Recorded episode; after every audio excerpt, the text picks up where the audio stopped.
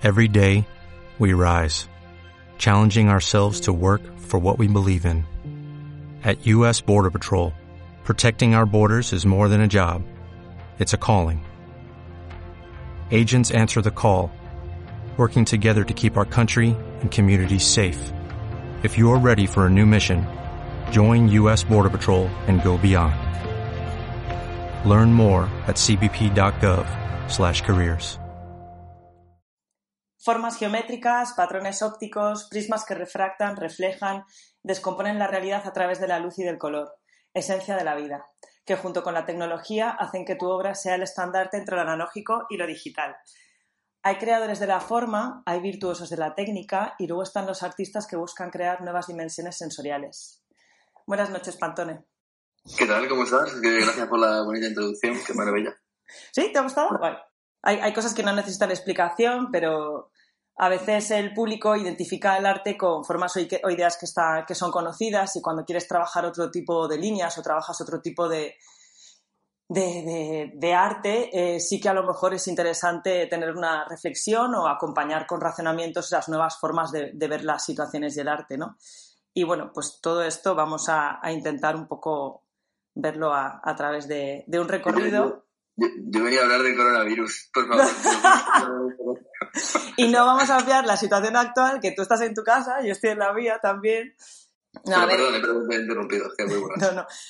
Bueno, eh, por hacer un recorrido, em, em, tu proceso artístico comienza haciendo graffiti en ese boom de los 90, en lo, en lo cual hay una efervescencia increíble de la escena urbana en España.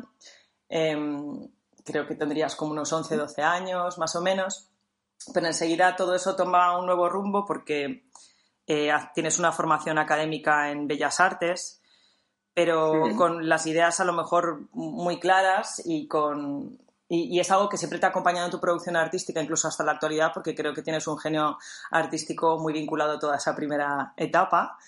Y, y que La luego- primera etapa de graffiti, ¿te refieres? Sí, Ajá.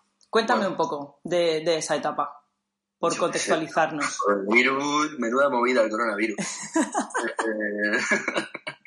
Eh, eh, el graffiti, yo qué sé, yo ya no pinto. Ahora, ¿sabes lo que me he bajado ahora? Me he bajado una, o sea, perdón, me he comprado eh, el Oculus no sé qué, Quest, y con eso hay un programa de graffiti que ¿Sí? esta hostia, tuve que pintar en la calle. Y estoy aquí en cuarentena pintando mazo graffiti. O sea, que el graffiti me, aún me gusta, parece, creo. Según en la realidad virtual, todavía lo disfruto. Cre- creo que he visto algo, que creo que he visto Ahora, algo de eso. No, no, no, mi trabajo, eso me, me da igual.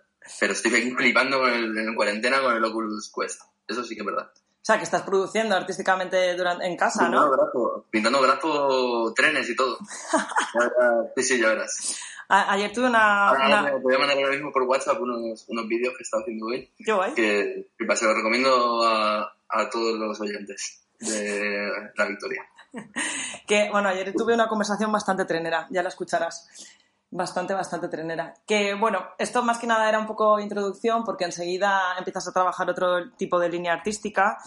¿Y cómo definirías actualmente tu trabajo?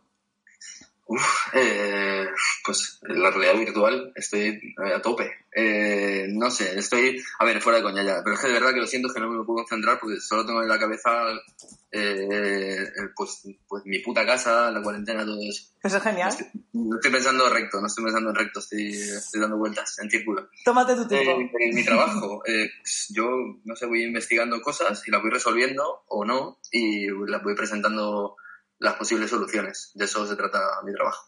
Eh, pues, yo qué sé, como inspiración o como referentes así principales.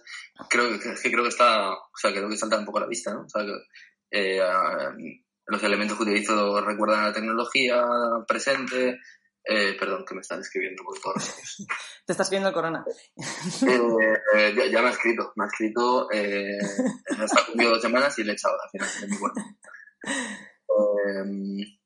Eh, ¿Qué te decía de mi trabajo? Eso, o sea, que, eh, bueno, pues eh, creo que salta un poco a la vista. Los elementos que, que utilizo creo que son, o sea, a pesar de que mi trabajo es abstracto, voy a hablar ahora como si fuera eh, así de carrerilla, lo que digo siempre Dale. mi trabajo, aunque sea abstracto, pues en la abstracción hay, hay determinados elementos que te sitúan en, en, un, en un contexto y o sea, aunque no quiera dar un mensaje muy, muy mm, específico, eh, al final, pues el contexto que te sitúo creo que está bastante claro realmente. Yo, eh, pues tecnología, tiempos presentes, creo que si vieras mi trabajo hace 50 años, pensarían que, que ¿Tienes 50 años? que soy Nostradamus. Eh, o sea, no tenía ningún puto sentido.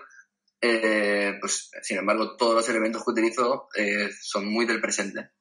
Eh, pues te pongo en esa situación y luego a partir de ahí, pues eh, voy resolviendo mis movidas, eh, voy probando y las voy resolviendo y luego pues a otra cosa. Eh, eso es básicamente lo que... Bueno, de hecho, de hecho tu obra es un manifiesto futurista increíble donde lo analógico, lo digital, el dinamismo, la transformación y sobre todo ese nexo entre el arte, la estética, la reflexión y eh, las nuevas tecnologías hacen una fusión increíble y, y, crean un montón de estímulos de acción y de interpretación alrededor de las piezas o de los muros o si me resbalo me lo dices. Eh, No. vamos- Bueno, no, es que, eh, ¿sabes lo que he estado leyendo antes de hablar contigo? Eh, en el año 2013 escribiste, escribiste el, el manifiesto ultradinámico y he estado pensando en cada uno de los puntos Ajá. y Y a- son eh, una tontería estupina uno más que el otro, que sí. no me lo la pare- hostia. pues no me lo parece. ¿No? A ver, eh, eso Pero- lo escribí. eh, eh, eso estaba yo en, el, en la cárcel en Japón, así aburridísimo, no sabía ni qué hacer. Y se me dio por, pues, por escribir algo. ¿Qué hacías en la cárcel en Japón? Eh, pues ahí, echando, echando unos días. Eh, nada, eh, nada, bien, comiendo arroz blanco cada, para meri- comida merienda y cena. o sea, muy agradable. No muy, no muy diferente a mi situación actual y a la tuya. Eh, con la salvedad de que, de que puedes comprar la comida que quieras. Que quieras que no, lo de la comida es acojonante. Las- La, libertad, mira, tú, tú sabes que soy más o menos flaco y tal, pero la, la- la libertad del comer, eso sí que, sí que importa, es acojonante cuando dices, o sea, me acuerdo me daban un zumo de 20 centilitros de estos del colegio y hacía así. Y decía, hostia, dame 10 más. Y decía, no, mañana otro. A la, mañana a las 3 de la tarde te damos otro. No, Me cago en mi puta vida. Eh, no entendía nada. Eh, ahí, ¿lo escribiste ahí? y básicamente, nada, lo del manifiesto tradinámico este es una, son, estaba, eh, siempre es que siempre, sí que has mencionado el futurismo y siempre me, me, me llamó la atención a nivel ah, literario el manifiesto futurista. Claro, no, a mí, bueno, a mí también con, con claro, a ver, eran unos bestias pardas ellos, ¿eh? O sea, Sí, sí, pero o sea, me parecía como un, me parecía como un- el club de la comedia. Es graciosísimo, es, eh, no sé qué, salir de unas tonterías de Mussolini que son buenísimas. sí, Y, eran como medio y- fascistas y tal, sí, sí. brutal. Y pues esto es eh, un poco en esa clave de, de, de humor, en, el mismo clave de- en la misma clave de comedia. Eh, y nada, digo unas tonterías impresionantes, que o sea, digo cosas como que, que, intentaré jamás seguirlas, pero al final por, por error mío las he, las he seguido. Bueno, hay- hay ma- a ver, no me ha parecido para nada una absurdez y de hecho hay puntos que considero que actualmente todavía son comunes a la, a la obra y a, y a la, a la obra que realizas. Y incluso hay algunas que veo a futuro. No, no, lo, he visto, lo he visto como un poco Nostradamus el tema, ¿vale? También. Pero eh, la búsqueda de la exactitud, exactitud por medio del tanteo, el uso de las computadoras, el, el cambio agresivo, el salto mortal.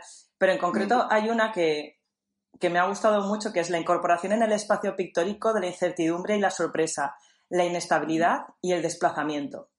Y creo que- sí lo sigo manteniendo bastante. y creo que esto tiene muchísima relación con tu actual obra de cromadinámica, con toda esa serie, incluso cuando haces eh, cosas más inmersivas.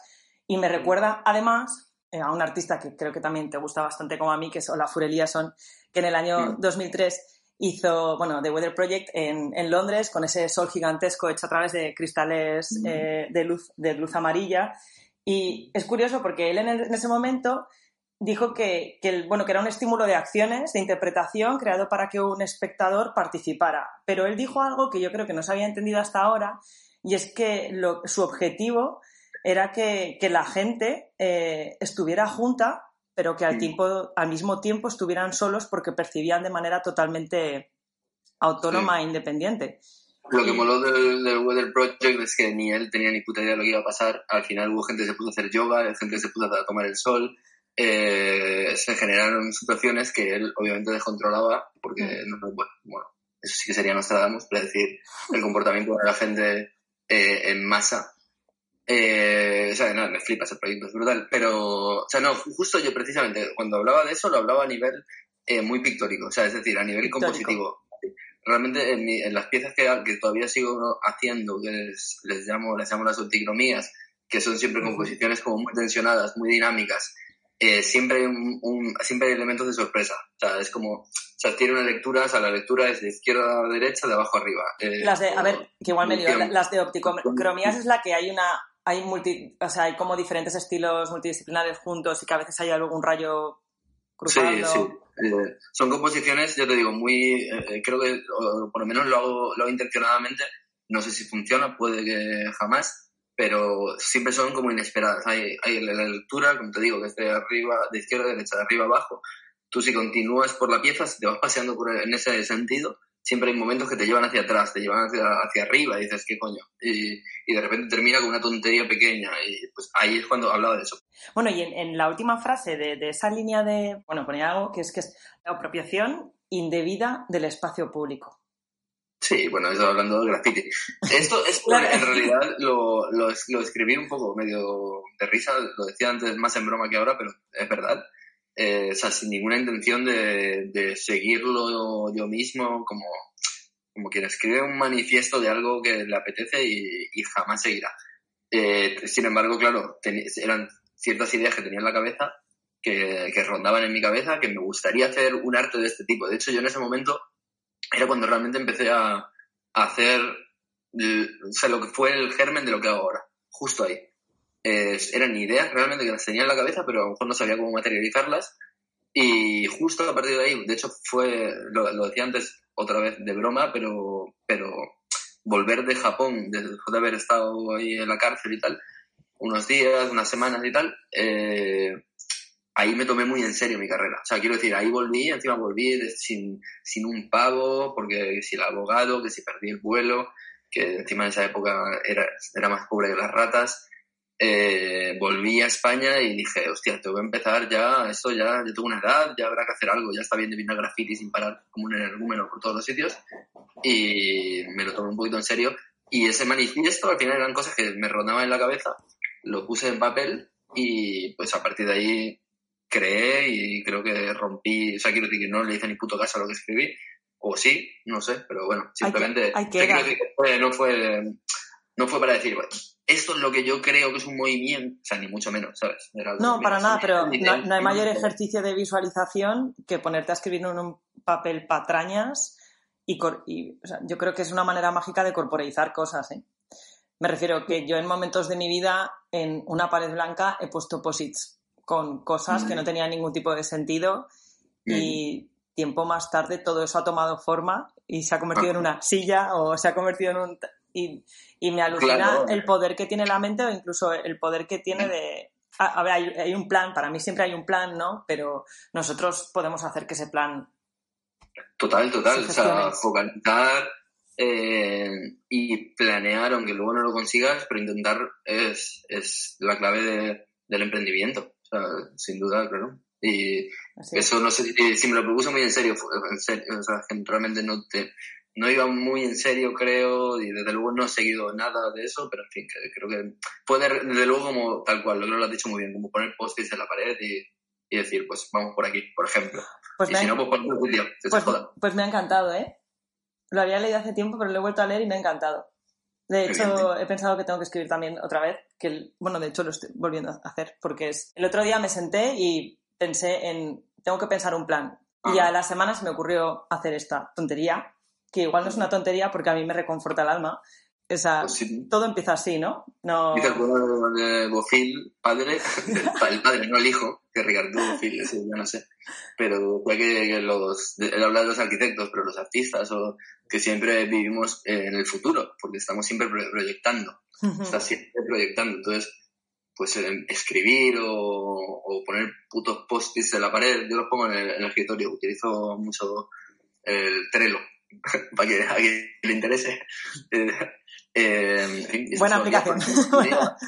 que, mm, cosas que te quería preguntar. Bueno, la, siguiente bueno, pregunta o línea que quería trabajar era precisamente de ese, que hablaras de ese punto de inflexión que acabas de hablar de manera totalmente orgánica y natural. Pero claro, en ese punto de inflexión de repente se dan como una serie de factores y no sé si aparece una musa, aparece algo que te inspira y aparece algo que ves como claridad que, avanzas.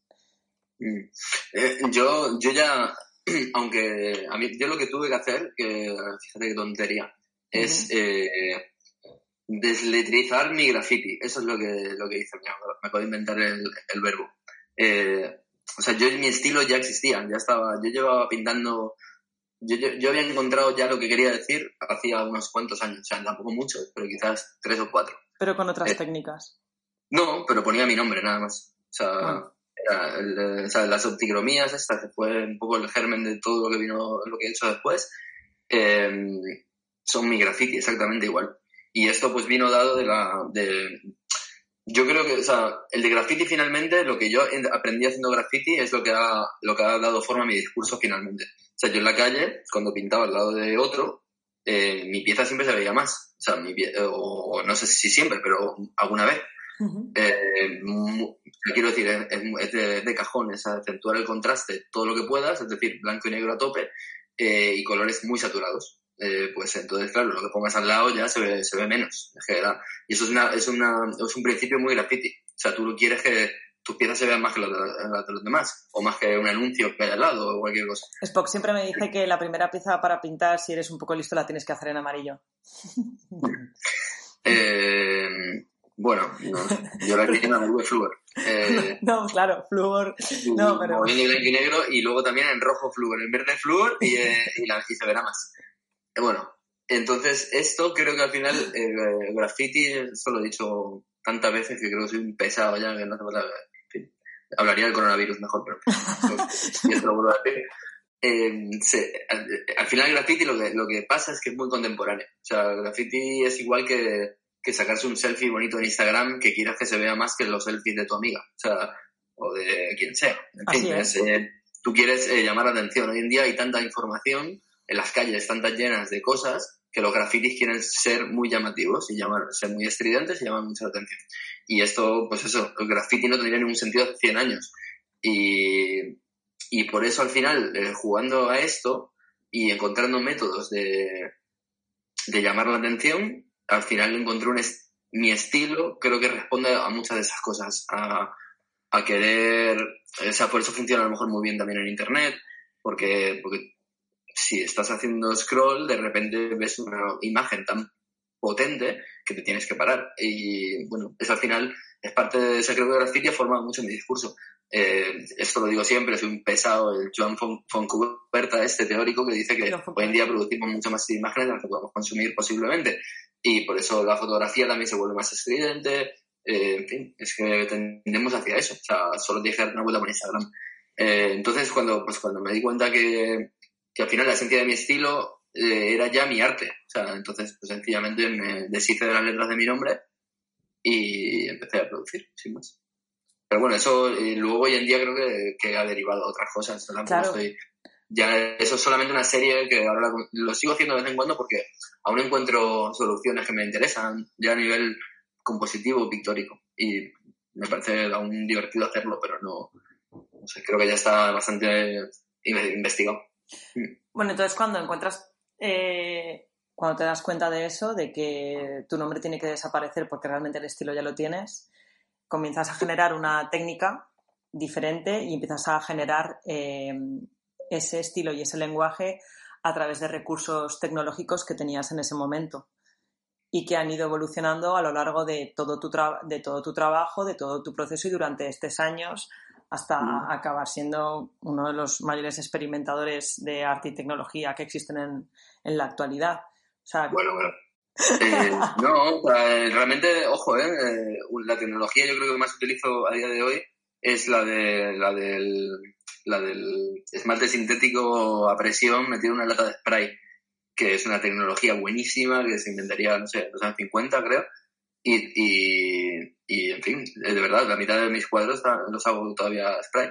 y que es una tecnología buena, pero eh, ya también un poco, en fin, trabajada. Y ahora pues eh, intento, no sé, hacer cosas en realidad.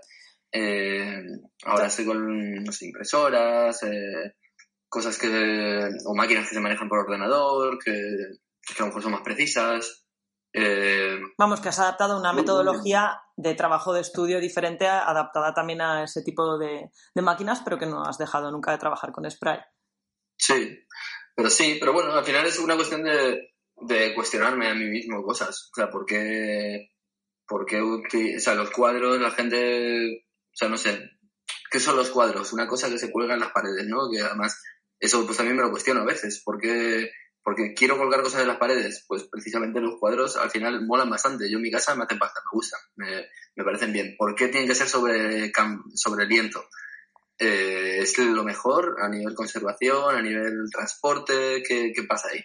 Eh, no lo sé, a lo mejor aluminio, yo ahora mismo estoy en aluminio, he utilizado madera una temporada, de repente dije, el aluminio es como, o sea, el tibón es como un pintar sobre un coche, o sea, quiero decir, no puede, no puede haber eh, una superficie más exacta.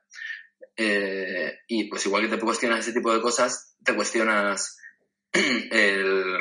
la pintura o, el material que vas a utilizar. Y bueno, el spray me sigue, me sigue siendo muy útil y, o sea, muy bueno, fácil aplicación, rápida, secado casi inmediato.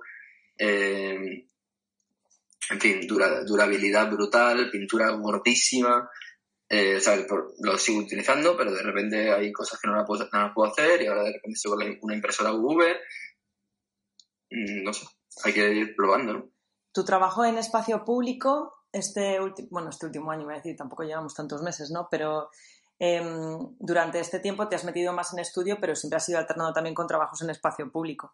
Y uno de los últimos que has realizado, que es un poco en la línea de la eh, cromodinámica, es uno que has hecho en tu ciudad, que creo que esas cosas siempre laten mucho, ¿no?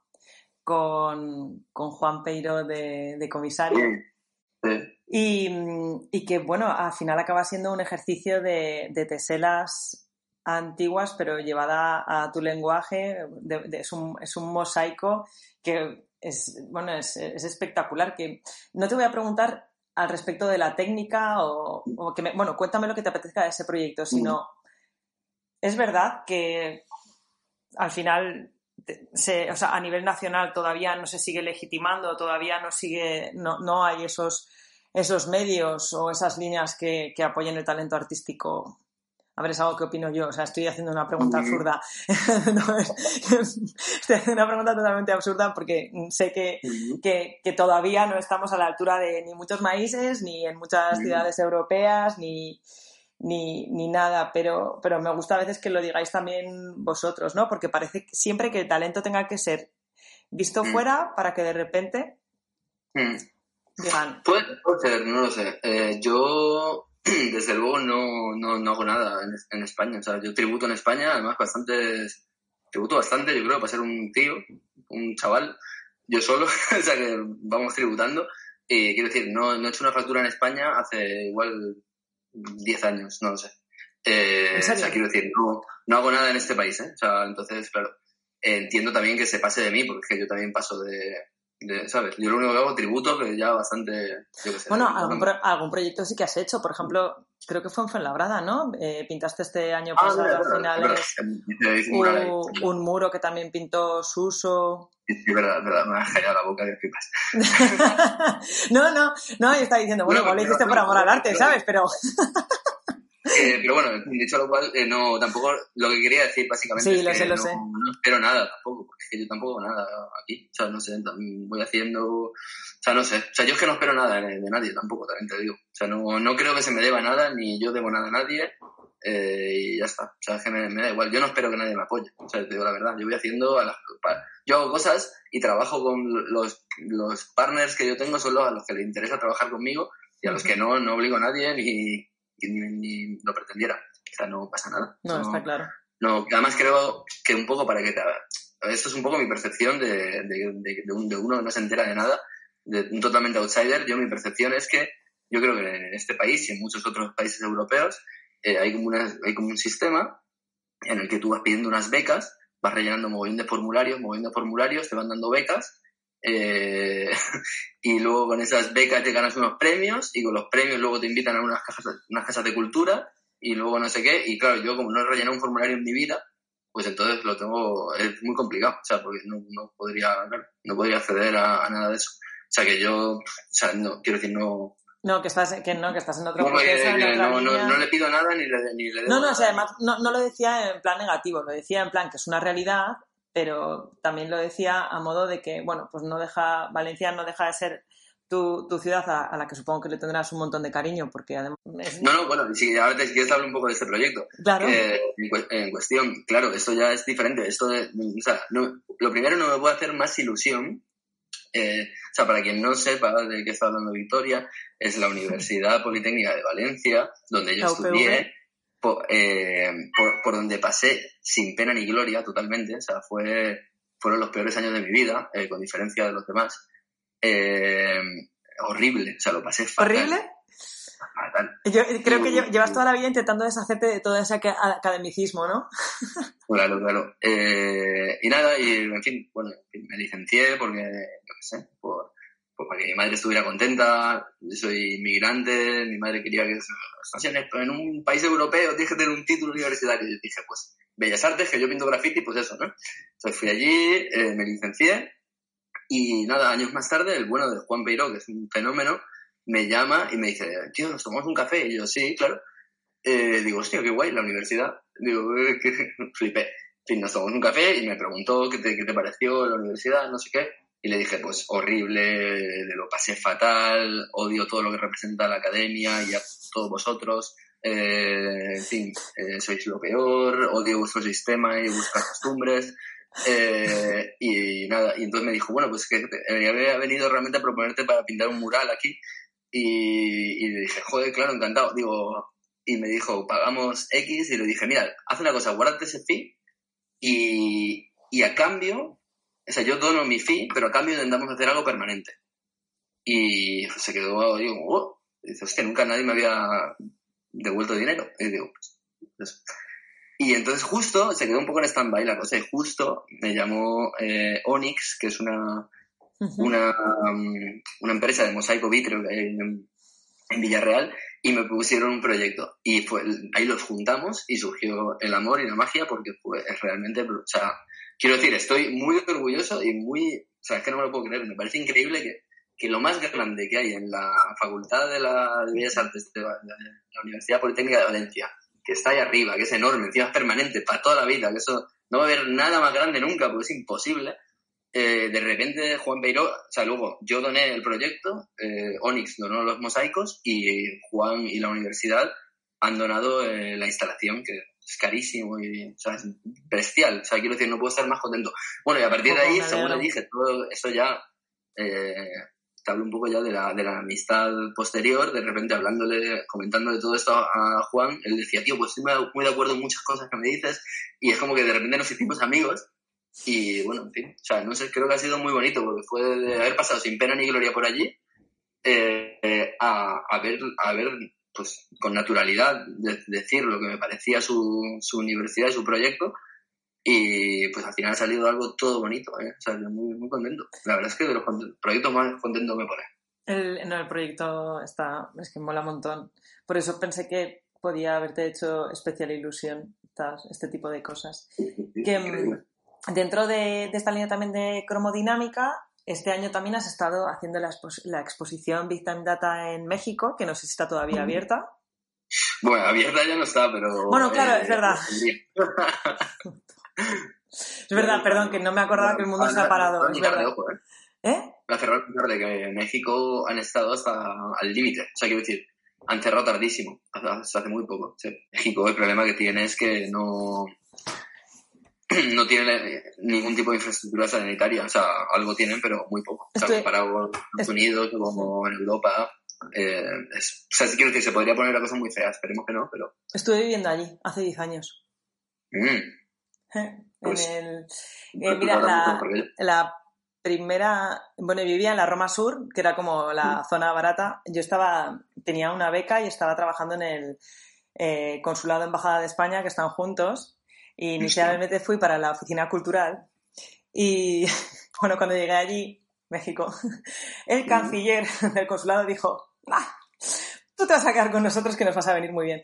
Y bueno, me estuvieron ahí como rotando, haciendo cosas, pero bueno, estuve bastantes meses y el sueldo tampoco era un gran sueldo. Hace 10 años, yo tengo ahora 35. Y eh, justo a dos manzanas de mi casa estaba la, bueno, está la Galería Vértigo, no sé si estará todavía, de Doctor Alderete, y la primera exposición que vi allí es la de Smice. Toma. Y que luego he trabajado con él dos veces. Que luego vino a Zaragoza cuando yo estaba trabajando en, cuando trabajaba en Asalto y con Seger además, dos años. Y fue como un diez años más tarde. ¿Qué, ha pasado aquí? ¿Qué ha pasado aquí? Pero sí. Es lo más. Esperemos que estén bien los mexicanos porque... Es lo, es lo más, es lo más. Y bueno, yo es que no sé cómo no he regresado. Bueno, sí sé cómo no he regresado porque quería recorrer otros países y viajar por otros lugares. algo que te quería contar, eh, me fui este año a viajar a, a Panamá. Y me fui en concreto porque quería conocer toda la obra de Cruz Diez, eh, iba a visitar el taller de Arte Cruz.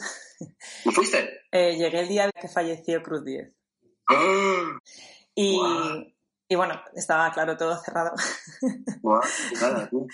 sí, sí, sí. Bueno, putada y al final como también un poco simbólico, ¿no? O sea, recuerdo que eh, después de estar tres semanas por ahí viajando, alquilar un coche, Panamá es brutal, fuera de la ciudad de Panamá, lo siento, la ciudad de Panamá no, no me latió nada.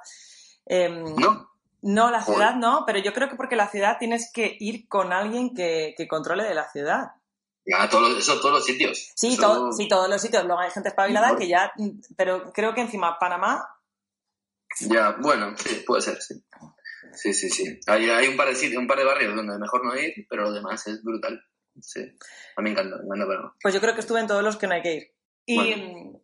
y bueno, al final sí que estuve viendo obra de Cruz pero la estuve viendo en el MAC, en el museo, que había justo una retrospectiva ah, bueno. de él. O sea, la expo? Sí, claro. Ah, pues la hostia, yo no la pude ver, ¿no?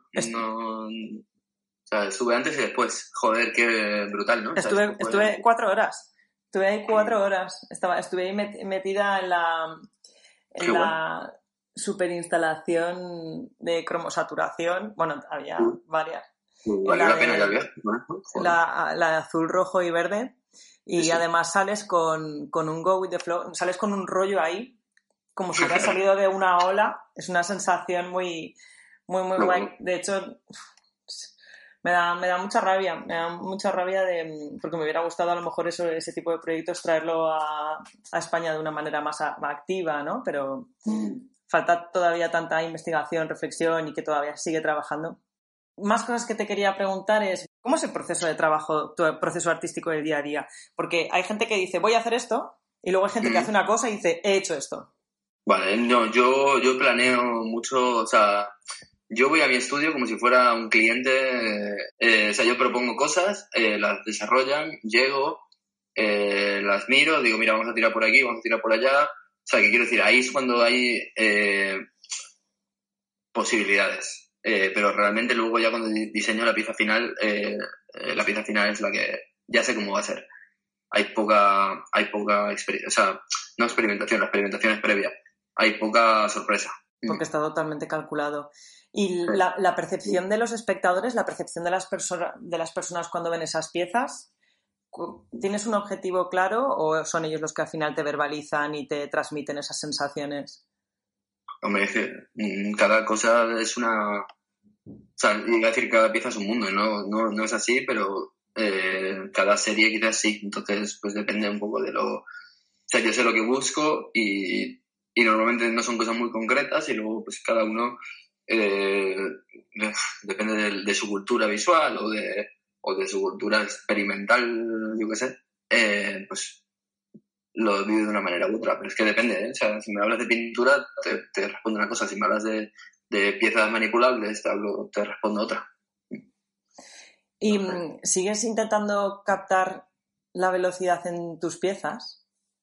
Eh, pues en alguna serie sí, sí. en las cromadinámicas que, que has mencionado un par de veces, las opticromías, todo esto, eh, hay, hay, dinamismo, hay, hay siempre desplazamiento, hay movimiento. Eh, y además un movimiento que como que se, se antoja así rápido, ¿sabes? Luego hay, hay un, el movimiento general también lo, es, un, es, un, tema que me interesa mucho y también lo, lo abordo a lo mejor con, con movimiento movimiento o virtual o físico eh, por posicionamiento enfrente de la pieza o por, por, por manipulación y que hay donde hay movimiento real o por movimiento virtual ya sea por las composiciones que son muy, muy ópticas y en el ojo pues afectan. Eh, o sea que Sí, o sea, hay tanto movimiento, pero a veces sí que es un, un movimiento más veloz. Ya, y me encantan estas piezas que la de la manipulación de la propia persona me, me parecen súper, súper. A, mí, a mí me parece muy guay, la verdad. Es que creo que hoy, hoy, en día la, la, información ya no viene de, de, de, en una dirección, no viene de, de los periódicos a nosotros o de los libros a nosotros. Ahora va en, en, ya no va de arriba abajo, que va en todas putas direcciones. O sea, tú, tú me mandas una, una pieza de información y yo la la transformo, se la convierto en un meme, se la mando a uno por WhatsApp, me responde con una polla, eh, no sé qué, o sea, quiero decir, es muy, la, la, la información muta y se manipula y es brutal y en, en todas direcciones. Y eso es súper interesante y creo que, que, la obra de arte debería ser reflejo de eso, no debería ser eh, un periódico que me da información a mí y, y, no hay tu tía. O sea, creo que está guay que, que, que se mute, que, que transforme meta mano ahí y también la manipule y la, la transforme y se la, se la mande a otro. No, sé. Creo que es, desde luego a mí me interesa un, poco, un poco eso. ¿Estás intentando tener la mente vacía estos días? Aparte de que estés trabajando con el Oculus, Oculus se llamaba, ¿no? Me lo he inventado. Sí, no, no, no estoy trabajando. Eso es un, es un, un juego, es un videojuego. Sí, bueno, eh, que estás haciendo gracia. Pero es un simulador, es un simulador en el que, te lo juro, no me lo puedo creer, ¿eh? Me está explotando la mente. igual, exactamente igual que pintar en la calle igual, o sea, está conseguidísimo. Estoy haciendo unas piezas ahí, uh, eh, pero bueno, eso lo hago después de trabajar. En realidad estoy trabajando. De hecho, estamos trabajando, ojo, ¿eh? ¿Sí? mi estudio está abierto, a fuego. Estamos a fuego. Esto es una cosa un poco, hace poco casi hago un, un pequeño manifiesto al respecto, eh, pero luego por, por recomendación de, en fin, eh, de, algunas, de algunos partners eh, no lo he hecho pero pues, pues no, no, tengo nada que ocultar ni mucho menos, además me apetece contarlo. Eh, o sea, creo que, o sea, de hecho todo mi equipo se ha volcado en, en trabajar. O sea, es que además vosotros decir... trabajáis con proyectos muy, muy gordos, me refiero que los timings... No, ¿No? o sea, es que no, no, o sea, no va de timings, al contrario, de hecho los timings, de hecho, por ejemplo, teníamos un, iba a hacer un solo en la, en la feria de Dallas, de Dallas Art Fair, y uh -huh. se, pues, ha caído. O sea, quiero decir que los timings ahora son un poco más... Dilatados, vale. Eh, se, se, se, dilata todo y son más flexibles. Sin embargo, creo que tenemos eh, una obligación, o sea, igual que tenemos responsabilidad sanitaria de, de, de, protegernos, de ir una persona a la compra, de no estar todo el día, la, o sea, no, no, no dilatar la compra más de lo que te convenga, en fin, o sea, es, esa es, la, es responsabilidad por ese lado, de que estemos todos sanos, y por otro lado una responsabilidad con la economía. Y esto parece una tontería decirlo, o parece, o sea, era como la, era como una, o sea, iba a hacer un, es que había escrito un texto y tal que lo iba a compartir, pero claro, la verdad es que entiendo que sonaba un poco a, a te van a tachar de, de capitalista, no sé cuánto, eh, pero bueno, básicamente yo eh, lo que quería decir es que abrimos el otro día, después del lunes, este lunes, ahora estamos a viernes, hemos trabajado esta semana, y abrimos eh, después de haberlo consultado con todo el mundo, eh, con eh, prevención de riesgos laborales, gestoría, abogados, uh -huh.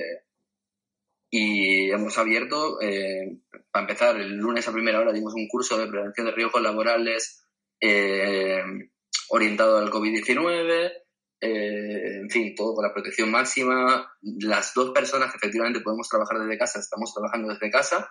Para tener menos aglomeración de gente al mismo tiempo, ¿no?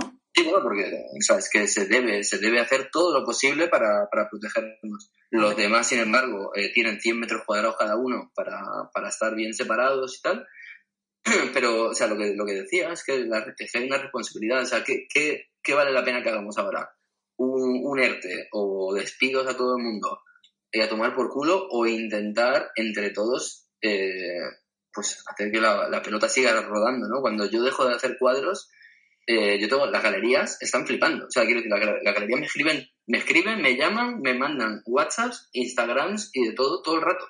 En plan, ¿tienes algo de obra? ¿Podemos inventarnos algo? es que si yo dejo de trabajar, digo yo y todos los artistas, eh, deja de, de, vender las galerías en este caso, o las marcas con las que trabajamos, o lo que sea, y esta gente también tiene empleados que también tienen que despedir, y familias, y los empleados tienen familias, y bueno, así es como funciona. Lo que quiero decir es que está guay que, que, se que pare, que efectivamente tenga que parar, pero los que podemos hacerlo, obviamente la seguridad es la... No, pero los que se puede hacer de manera responsable, a ver, tú, eres artista y tú puedes ir a trabajar a tu estudio porque tú lo puedes hacer. Otra cosa es cuando es, ahí, ahí yo creo que hay que, que, ver cada, cada característica. Está claro que, mm. bueno, yo creo que habéis tomado unas medidas muy positivas al respecto para hacerlo con la máxima responsabilidad que se debe. Sí, no, no, bueno, desde luego intentándolo, pero sí, no, es, es complejo porque, o sea, eh, en fin, stay home, el mensaje es stay home, ¿sabes? Eh, en realidad, sí no, o sea, stay home si no te, si, si, trabajas en un restaurante, eh, no, no vayas a abrir, ¿sabes?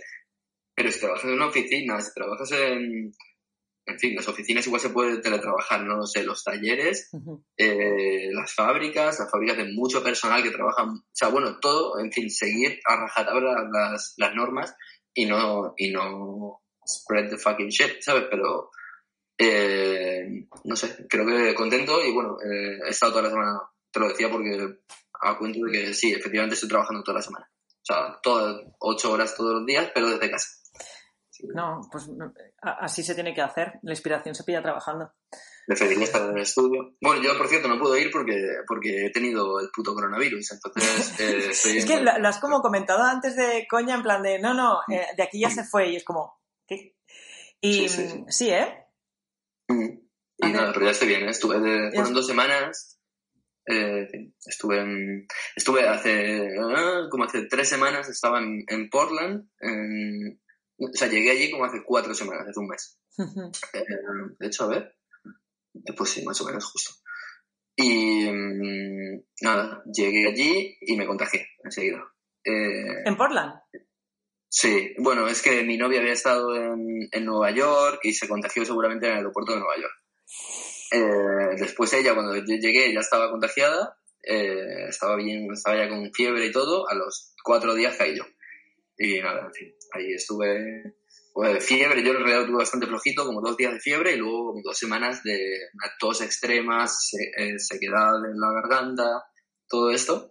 O sea, todos los síntomas a rajatabla, todos los menos diarrea, todos. Eh, y en fin, y estuve como, estuvimos dos semanas allí y luego volvimos. También dejé, bueno, estuve escuchando, o sea, cuando te hablé de lo de, tío, qué guapo lo del podcast, era porque había escuchado lo de Ross y luego escuché el de el de, el de, claro, cuando hablé contigo había escuchado el de Ross, pero luego escuché el de Félix y el, de, y el del Sun. Y te lo digo que mucha risa, porque es que yo con ellos, yo estaba en el aeropuerto, espérate, yo estaba en Portland, yo tenía un vuelo, o sea, estábamos todos volviendo el mismo día a España, intentando volver. Una cruzada brutal. Estábamos eh, yo en Portland, que tenía un vuelo a Ámsterdam y luego Valencia. Y al final me lo cancelan ese vuelo. ¡Pum! Cancelado, tomar por culo. Digo, no puede ser de repente me dan una opción, Portland, Minneapolis, que eso está en el norte, un frío, está todo nevado, y, Minneapolis, Amsterdam, Amsterdam, Valencia. Digo, bueno, o sea, es que seguro que alguno va a fallar, es imposible, si no paran de cancelar vuelos. Pues al final, no sé cómo fue, yo estaba en el aeropuerto en Minneapolis, todo nevado, hablando con, con el Spock por teléfono. Tú, tú, tú, que estamos en Los Ángeles, estamos yendo para el aeropuerto, hemos pillado un vuelo, y digo, menos mal que lo has pillado, pues se va a tomar por culo. Y efectivamente pillaron el vuelo, y yo también, pum, aquellos de aterrizaron en Madrid, yo en Ámsterdam, yo, yo decía, si llego a Europa, si llegamos a Europa es que me, me alquilo un patinete y me voy a mi casa. O sea, yo quiero ir a estar en Europa, un patinete eléctrico, me alquilo un coche, me suda los cojones. Y al final no, al final, me, después de Ámsterdam me llevo a Valencia, aparecí en mi casa, no me podía creer.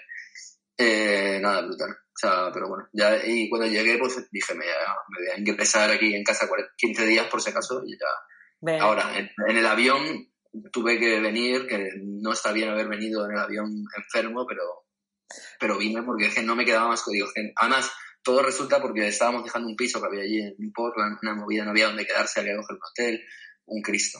Y al final fue como con la máxima protección, ¿sabes? Sin contagiar a nadie en el avión. Todo al mismo tiempo, ¿no? Bien, bien. ¿Eh? Que todo al mismo tiempo, todo bien ahí. Sí, sí, todo concentradito, como me gusta.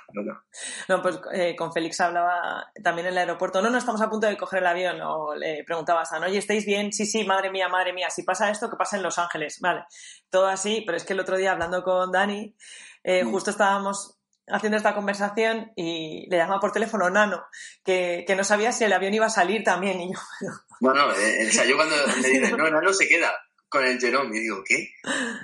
Bueno, sí, sí, que ha vendido un cuadro, que no sé qué. digo, ¿pero qué dices, chaval? Vete a casa. Lo tengo que llamar, lo tengo que llamar, me apetece un montón además hablar con él, nos vamos a reír un montón también. Pues, que, pues sí, ya hemos vuelto, no sé, todo de aquí, pues aquí bien. Me alegro, que Felipe, me ha encantado esta conversación, me ha encantado conocerte más. Me ha gustado. Oye, ya por, por invitarme, que la verdad, o sea, además que fue porque te lo pedí yo directamente. He escuchado el rock y me pareció todo gracioso. Digo, esto me parece muy guay hoy en día porque además no tenemos nada mejor que hacer en absoluto. La, la, reconexión, o sea, la reconexión de yo necesitaba ahí hinchar los pulmones y, ha sido por ahí. La verdad es que... Además, o sea, es que lo que me encantó era eh, escuchar a mis colegas contando, porque al final uno llama a los amigos, pero al final no te extiendes tanto. Porque está, yo, dice, yo que sé, tío, que también tenemos novias, ¿sabes? Que no voy a hablar contigo una hora, que te has pensado quién eres. Eh, pues me ha molado mogollón eso. Estaba escuchando a todos los colegas hablando ahí largo y tendido y digo, esto es perfecto, yo quiero también hablar y que me escuchen. que, mm, bueno, pues que te mando un beso muy grande. Gracias. Y que hablamos muy pronto, ¿vale? Muy pronto, muy Gracias, nos vemos pronto.